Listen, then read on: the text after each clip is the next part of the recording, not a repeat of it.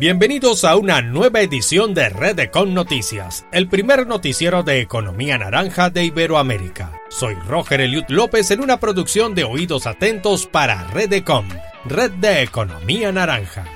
Iniciamos nuestro recorrido informativo con escultura, porque en Honduras se realiza el tercer simposio de esculturas cantarranas 2021. Pero dejemos que sea nuestra corresponsal Isabel Monzón quien nos detalle. Los amantes del arte en Honduras podrán disfrutar hasta el 13 de marzo del tercer simposio de escultura Cantarranas 2021, el cual fue inaugurado el pasado 22 de febrero en el Paseo La Felicidad del pintoresco municipio de Cantarranas Francisco Morazán. En la exposición artística participarán reconocidos escultores hondureños. Este año se brinda homenaje a la carrera de desarrollo y fomento de la escultura de Honduras del maestro Jesús Zelaya, como un eterno agradecimiento por su aporte al arte de nuestro país informó para Redecom Noticias Isabel Monzón de Grandes Ideas desde Tegucigalpa, Honduras.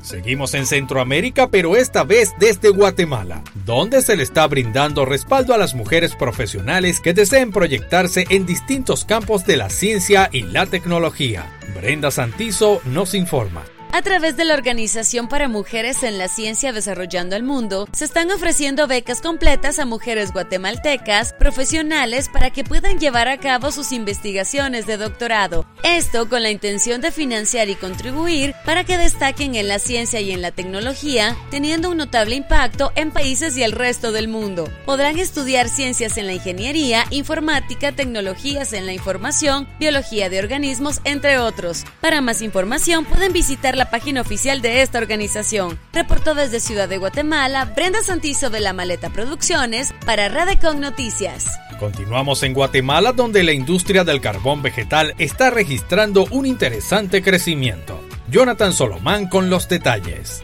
El carbón nativo tiene más de 20 años en el país, desde que comenzaron los cultivos de árboles que, conforme iban creciendo, implicaba quitar otros árboles menos desarrollados para dar paso a otros nuevos. Así fue como, en el área de Puerto Barrios, empezaron a producir el carbón nativo en sistemas agroforestales, un carbón que es 100% vegetal. Actualmente cuenta con proveedores en localidades como Barberena, Santa Rosa, Escuintla, Jalapa, Petén y Cobán. Los empaques también son elaborados por ellos, son reutilizables y la idea es que el parrillero los use para encender la brasa y que así no quede basura del producto. En la actualidad se vende de manera local en supermercados, tiendas de conveniencia, restaurantes, en presentaciones de 3 y 22 libras, y este año se planea ampliar su venta por toda Centroamérica. Reportó desde Guatemala para Redecon Noticias Jonathan Solomán de la Maleta Producciones. Pasamos a tierras aztecas porque en Baja California se estará ofreciendo a partir de la próxima semana la exposición Mil Artistas Visuales de México. Mariana Muñoz con más información. La participación de 30 artistas plásticos de Baja California tendrá lugar en la exposición itinerante del pequeño formato titulada Mil Artistas Visuales de México, dando inicio el 4 de marzo en la ciudad de Campeche para después ser presentada en las galerías de arte más destacadas del país. El presidente del Seminario de Cultura Mexicana y también coordinador de dicha exposición, Clemente Pérez Gagiola, comunicó que la duración de esta será de tres años, logrando así recorrer distintos espacios del país. Informó desde Radecon México Mariana Muñoz con investigación de Fernando Quirós de Cima Cultural.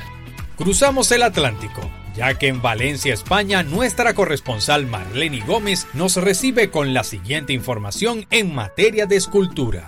El dúo de escultores Coderch y Malavia, galardonados con el premio Reina Sofía de Pintura y Escultura en la edición número 52, expondrán su última creación, Gigante de Sal, una escultura de bronce de 4 metros de altura, al aire libre, en la emblemática rotonda de las banderas de la Marina de Valencia. La espectacular envergadura de esta escultura hiperrealista, que se podrá visitar desde el 23 de febrero, permitirá a los visitantes interactuar con la obra. En este sentido, tanto los artistas como la Marina tenían claro que el propósito de sacar esta escultura a la calle es acercar a los ciudadanos una disciplina artística normalmente reservada a las salas de un museo y las colecciones privadas. Mayor información en valenciabonita.es. Informó para Redecon Noticias Marlene Gómez desde Valencia, España.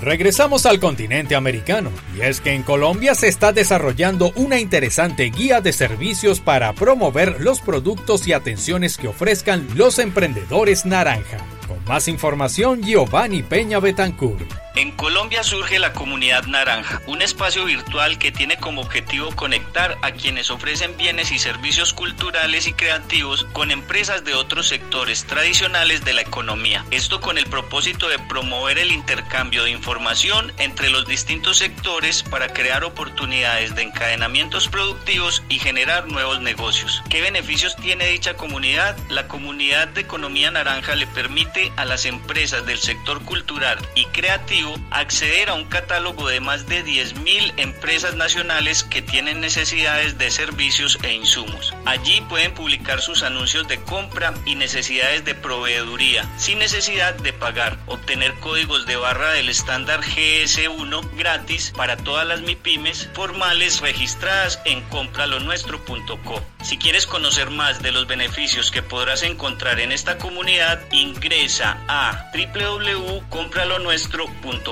les informó Giovanni Peña Betancourt para Redecon Noticias desde Medellín, Colombia, el epicentro de la cuarta y quinta revolución industrial.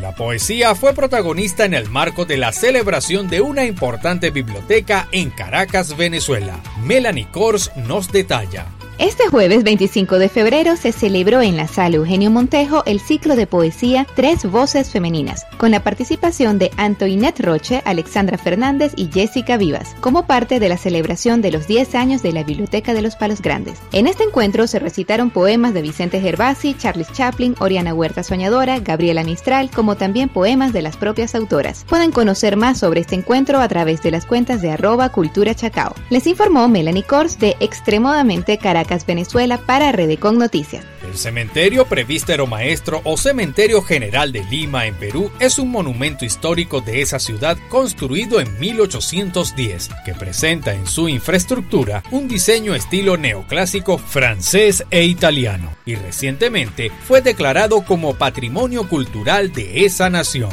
Álvaro Molina con los detalles. El Ministerio de Cultura, a través del Viceministerio de Patrimonio Cultural e Industrias Culturales, declaró como bienes integrantes del patrimonio cultural de la nación a 320 esculturas funerarias que se encuentran en el cementerio Presbítero Matías Maestro. El significado social de estos bienes se expresa en las creencias y prácticas religiosas populares vinculadas a los santos locales, así como en la memoria colectiva de la sociedad hacia sus héroes e hijos ilustres representados escultóricamente. Reportó Álvaro Molina de la Maleta Producciones para Redecon Noticias. Los registros históricos tienen un valor significativo para las sociedades, ya que nos recuerda lo que somos y de dónde venimos, y así corregir los detalles que puedan dar a la ciudadanía un mejor destino. Luna Campos nos cuenta cómo en Paraguay presentaron una recopilación de documentos que marcaron la historia de ese país. Una recopilación de escritos entre personajes paraguayos del siglo XIX y documentos inéditos sobre la guerra de la Triple Alianza fueron presentados este martes al presidente Mario Abdo Benítez como parte de un plan de acción para su difusión. Se incluyen en la documentación a otros personajes que hasta el momento fueron ignorados por la historia y han tenido un papel importante en la guerra de la Triple Alianza, informó Luna Campos de la Maleta Producciones para Redecon Noticias.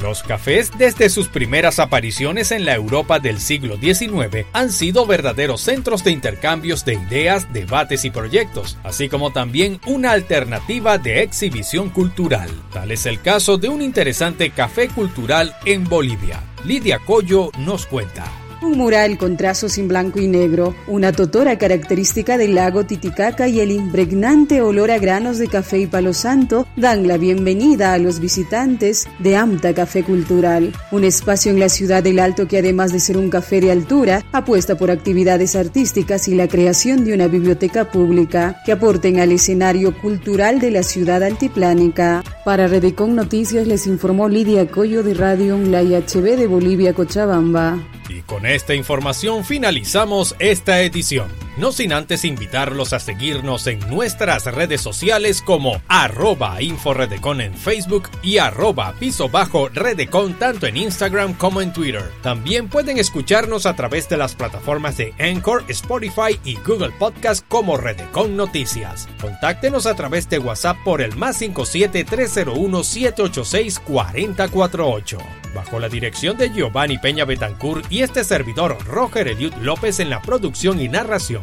nos despedimos hasta una próxima edición, cuando volveremos con más de la movida naranja iberoamericana en Redecon Noticias. Hasta una próxima oportunidad.